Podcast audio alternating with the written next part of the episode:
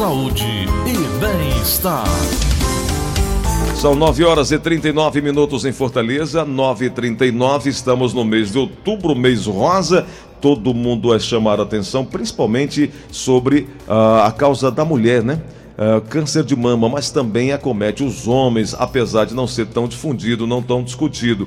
E muita gente pergunta sobre a eficácia do exame de raio-x. O que é, para que serve, quais os cuidados, também chamado de radiografia. O raio-x é um exame de imagem não invasivo que funciona usando radiação em baixas doses para identificar rapidamente alterações na estrutura. Muita gente tem dúvidas em relação a o que fazer, como fazer. É, Dr. Dover Frota está conosco aqui, é um médico especialista. Doutor Dover, tudo bom? Bom dia. Bom dia, Gleison, tudo bom? Tudo bom tranquilo. dia a todos. Doutor Dover, é, esse período agora, ele é mais, ele é mais é, é, chamativo do aspecto de que é uma campanha a nível nacional. Mas o ano inteiro você precisa se preocupar com a questão da saúde. Agora, sobre essas dúvidas em relação, se é que tem gente que tem dúvidas sobre a eficácia do exame de raio-x, a radiografia, o senhor que é um especialista na área, é, esse teste, esse exame, ele é capaz sozinho de identificar algo ou, ou, ou ele precisa de mais de mais ajuda, de outros exames a mais complementares para uma identificação mais precisa? Bom, Gleudson, é, em relação à mamografia especificamente, né, uhum. que funciona, como você bem disse, com radiação ionizante.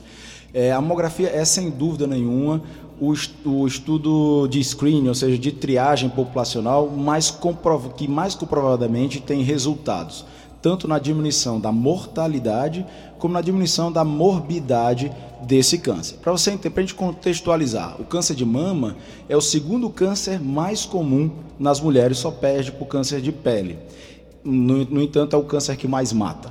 Então, a busca ativa desses pacientes precisa ser feita. Né? Existe uma crítica quanto à nossa capacidade de triagem enquanto país. Né? Uhum. Né? Então, nós não fazemos uma, uma triagem, uma busca ativa desses pacientes. Né? Nós, nós chamamos que os, o nosso, nossa triagem é oportunística. Uhum. O paciente ele vai ao médico e o médico seleciona os pacientes que vão ou não fazer a mamografia. Né? E é tão assim que a gente tem uma diferença de opiniões entre a organização, a, a, o Ministério de, da Saúde brasileiro e a, o grupo que compõe os maiores especialistas na área. Uhum. Para você ter ideia da força da mamografia, existe uma Comissão Nacional de Mamografia são um grupo de médicos, representantes das três maiores entidades estudiosas do assunto, né? que seria a Sociedade Brasileira de Mastologia, o Colégio Brasileiro de Radiologia e a FEBRASGO. Então, esses especialistas se reúnem anualmente a fim de revisar as indicações é, de que pacientes vão ou não ao estudo mamográfico. Né? O Ministério da Saúde preconiza que os, as pacientes a partir de 50 anos deveriam fazer bianualmente, ou seja, a cada dois anos, a mamografia.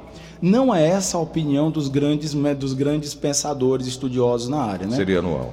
E seria anual e a partir dos 40 anos. Uhum. Né? Então a, a, discussão ela é por que, que a gente acredita, e eu sou um deles, por que, que a gente acredita que no Brasil especificamente a gente deveria começar mais cedo o estudo mamográfico? Por que, doutor? Porque nos países em, eh, em desenvolvimento existe um grande número de pacientes que têm abaixo dos 49 anos, uma grande incidência do câncer de mama. Para você ter uma ideia, teve um estudo feito em 2012 na cidade de Goiânia, onde se percebeu que met quase metade das pacientes tinham menos de 50 anos. Uhum. Então isso mostra que mais tempranamente, ou seja, quanto mais cedo a gente puder é, é, é, estudar esses pacientes, melhor seria o resultado, melhor seria o impacto na vida, tanto na diminuição da mortalidade, que pode acontecer em até quase metade dos casos, então a gente consegue diminuir em quase 50% dos pacientes né, a mortalidade, e a, a morbidade, que seria o quê? Seria o dano causado por um tratamento, a dispensa do trabalho, ou seja, aquela paciente que em uma idade, em uma, em uma idade ativa, né, que é dos 40 anos, você não precisaria passar tanto tempo fora do seu trabalho e etc. Doutor, uh, no Brasil, é, de forma unificada o, o, as causas, tem uma região onde a incidência é maior, Nordeste, Sul, Sudeste, já tem esse estudo? Tem vários estudos, inclusive o INCA, que é o Instituto Nacional do Câncer, é, liberou um trabalho agora que seria mais ou menos a foto do câncer de mama no Brasil. Né? Uhum. Existe, obviamente, um disparate entre as regiões. Uhum. Né? Ou seja, obviamente e infelizmente, a região norte e cent... as regiões norte e centro-oeste são as que menos conseguem é, fazer a triagem da população. Obviamente, o sudeste e o sul são os campeões em, em, em triagem e notadamente aí vai o aplausos ao Nordeste que ao longo dos anos vem melhorando a sua capacidade de triagem é, é desde 2012 a 2017 a gente quase aumentou em quase 50% o número de mamografias. Doutor Dove, o câncer de mama pode ser considerado uma doença da vida moderna, não? Não, acho que ele sempre existiu, acho que não é só da vida moderna, mas obviamente alguns dados são importantes que a gente leva em consideração atualmente. Ou seja, a, a, nossa alimentação, sem dúvida nenhuma, é um fator de risco para isso. Alimentações ricas em gorduras, né? a, a, a, diminuição da atividade física. Então, comprovadamente, comprovadamente, você pode evitar, de certa forma, os cânceres de um modo geral, mas, sobretudo, o câncer de mama, tendo uma boa alimentação e uma atividade física regular. Então, na sua opinião, a mulher deve se cuidar ou ter essa preocupação maior a partir de 40 anos? Claro. Quais são as recomendações da Comissão Nacional de Mamografia? A partir dos 40 anos de idade, as mulheres de um modo geral, tendo ou não fatores de risco, ou seja, fatores de risco familiares, certo? Essas pacientes deveriam fazer anualmente até os 75 anos de idade a mamografia.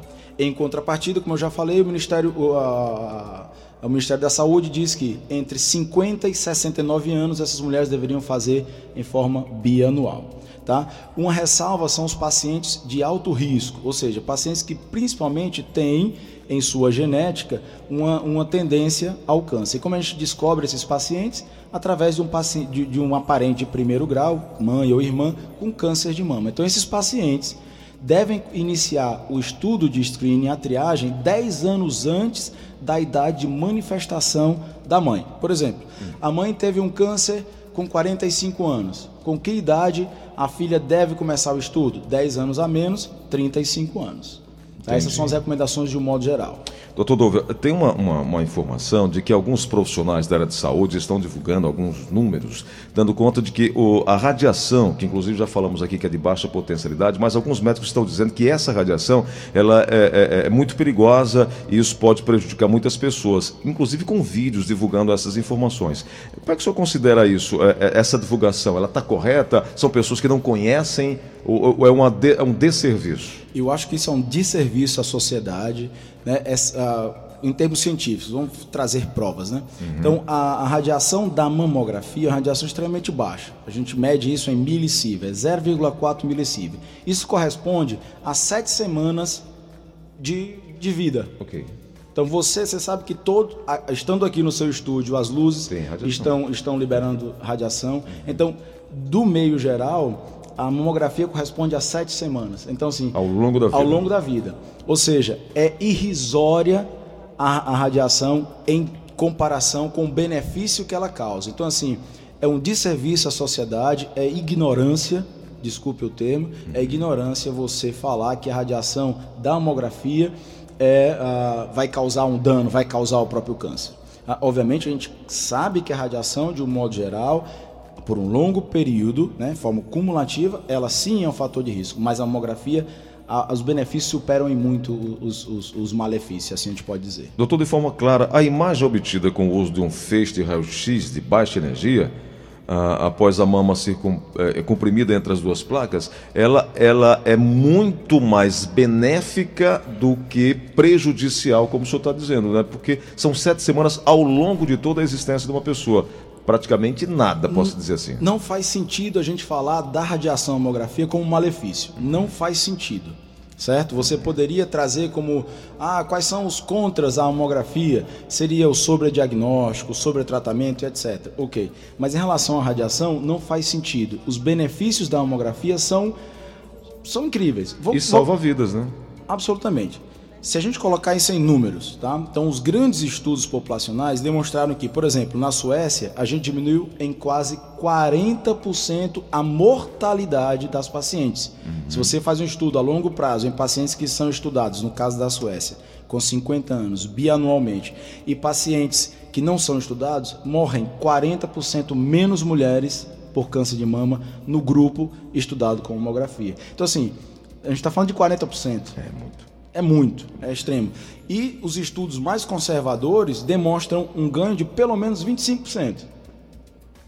É. Então, assim, a gente não tem o que discutir em relação à mamografia. A mamografia é o estudo de triagem para o câncer de mama. Doutor Dovil, eu estou vendo a informação aqui que a mamografia não é igualmente efetiva para todas as mulheres. O que é que faz a diferença? É de acordo com, com, com a genética? É de acordo com, com, enfim, o que é que faz essa variação?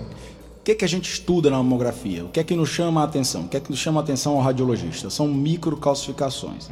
Então, as microcalcificações que a gente vê brilhante na mamografia, ela, obviamente, se a mama é muito brilhante, é como se a gente estivesse pintando uma bola branca na parede branca, a gente não vai enxergar.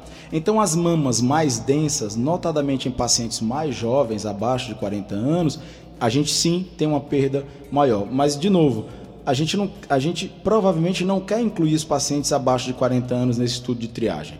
Então, quanto, quanto mais lipo substituído, ou seja, quanto mais gordura tiver a mama, mais fácil é ver a microcalcificações, porque a gordura é negra e a microcalcificação é branca.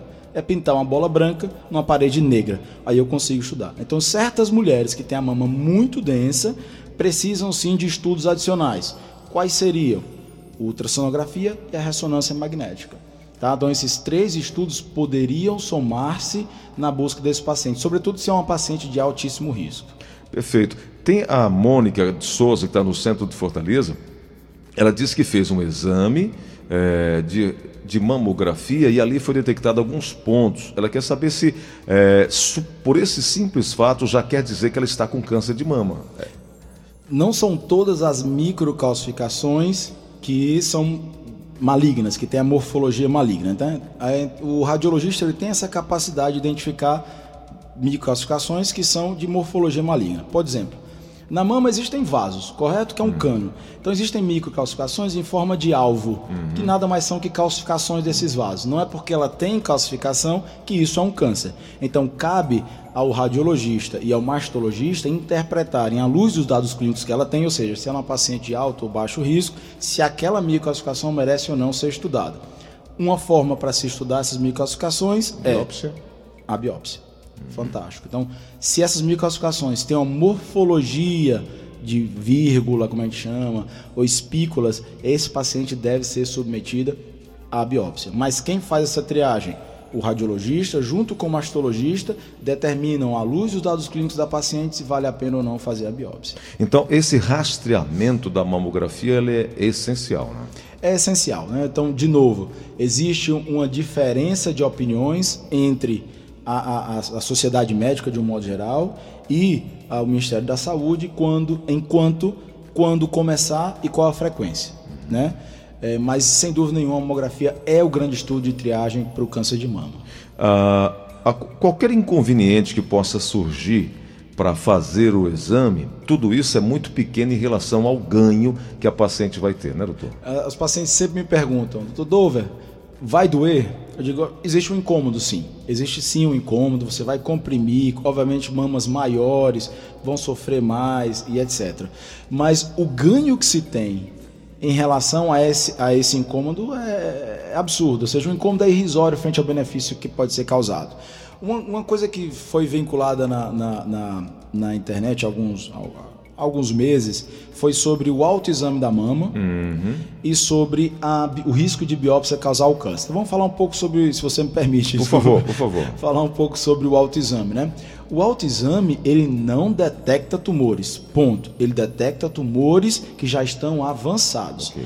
Dover, eu vou deixar de fazer o autoexame? Não, ele é indicado, ele ajuda a, a engajar as mulheres nessa busca. Então, assim, o autoexame ele é, inter, ele é interessante, mas ele não elimina a mamografia nem o exame feito por um especialista. Pra você ter ideia, o exame feito por um especialista, ele consegue detectar duas vezes mais nódulos do que a, a própria mulher na mama. Uhum. Então, assim, a visita ao médico não é eliminada com o autoexame da mama.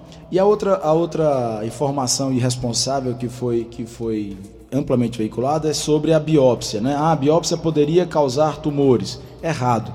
Qualquer pessoa, qualquer médico minimamente é, é, é, orientado sabe que a biópsia não vai causar tumores. Né? Então, assim, e a biópsia é o único meio de estudar realmente as células dessas microclassificações para dizer se existe ou não tumor naquela, naquela área. O Instituto Nacional do Câncer, o INCA, estima que 11.420 cearenses tiveram câncer em 2018 e para 2020 é, e para 2.200 delas, digo melhor, para 2.200 delas, o problema foi na mama. O número efetivo de novos diagnósticos, porém, não é informado pelo INCA nem pela Secretaria Estadual de Saúde.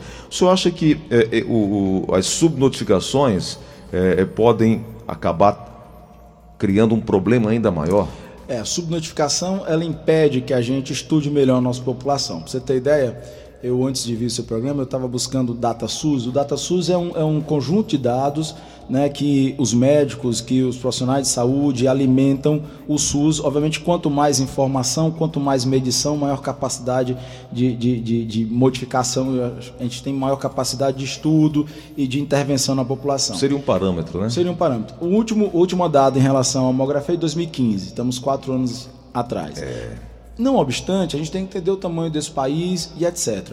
A gente tem melhorado a notificação e tem melhorado sim a nossa capacidade de, uh, digamos, falando da mamografia, de realização da mamografia. Mas ainda assim não cobre nem metade das mulheres em idade-alvo, que seria, em relação ao Ministério da Saúde, de 50 a 69 anos. Se você cai para 40 anos, o número de mamografias é, não chega a 20% da população. Então, assim, ainda tem muito que melhorar, mas a gente melhorou. Vou dar um dado interessante que talvez você não saiba, que é algo muito novo. De 2012 para 2017, nós aumentamos cerca de 20% o número de, de mamografias realizadas no público-alvo, entre 50 uhum. e 69 anos no país.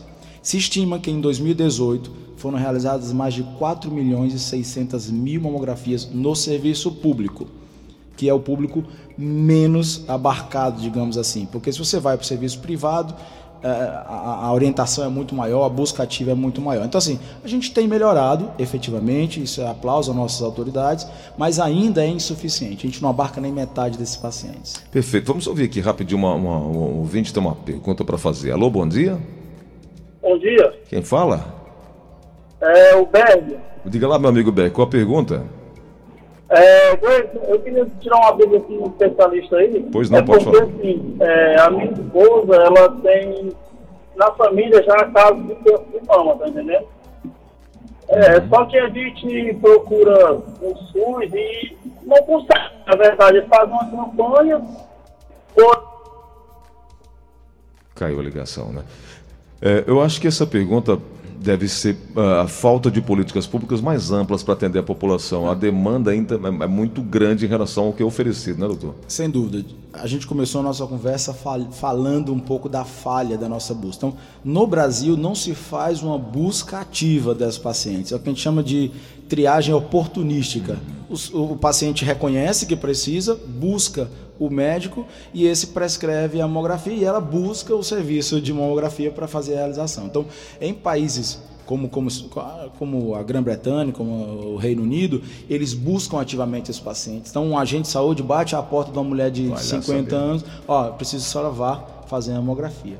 E nesses países, a, a, a diminuição de mortalidade e morbidade é tremenda. Né? Então, o Brasil ele realmente está falhando nesse aspecto, precisa-se de muito empenho, ah, muito dinheiro, precisa-se de um engajamento da sociedade frente a isso. E aí o Outubro Rosa é algo que nos faz lembrar, mas não nos, como é assim, não nos exime de discutir o câncer de mama nos outros, nos outros meses. Né? Falta responsabilidade também dos nossos gestores para entender que é uma necessidade muito grande do nosso país.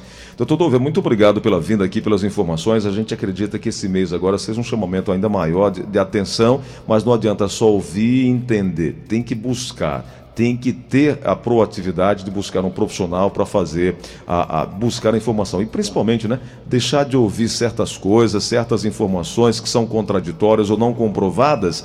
É melhor buscar um profissional, vai te dar um diagnóstico mais preciso, mais segurança naquilo que você está fazendo. Doutor Dover Frota, muito obrigado pela vinda aqui. Eu agradeço, Gleidson. Eu queria deixar uma última mensagem. Por favor. Tá? Em relação à mamografia ele é o único estudo de triagem que comprovadamente modificou mortalidade e morbidade do câncer de mama nas mulheres no mundo inteiro. Não há nenhum estudo que contradiga essa afirmação. Nenhum. Certo? Ponto 1. Um. Ponto 2. Por favor, tentem filtrar melhor as informações que a gente recebe na internet. A internet é uma grande fonte de informação, mas nem todas têm qualidade científica para isso. É e muita gente usa a internet para se autopromover e não simplesmente para promover o bem-estar social. E essa é a sua função aqui. Eu sempre, quando eu venho aqui, eu, eu, eu, eu reforço e o parabenizo por isso, pelo interesse que você tem em mudar a realidade da nossa sociedade. Muito Doutor, obrigado a você. Obrigado e deixa um contato para as pessoas buscarem mais informação, para é, é, enfim, conversar com o senhor a respeito do assunto, né? Tem... Meu telefone 99239-6169. 99239-6169. Uhum. Quem geralmente responde é a Mariana. e responde mesmo. responde mesmo, responde mesmo. Pode escrever, eu estou à disposição sempre. Obrigado, doutor. Um grande abraço. Obrigado a você.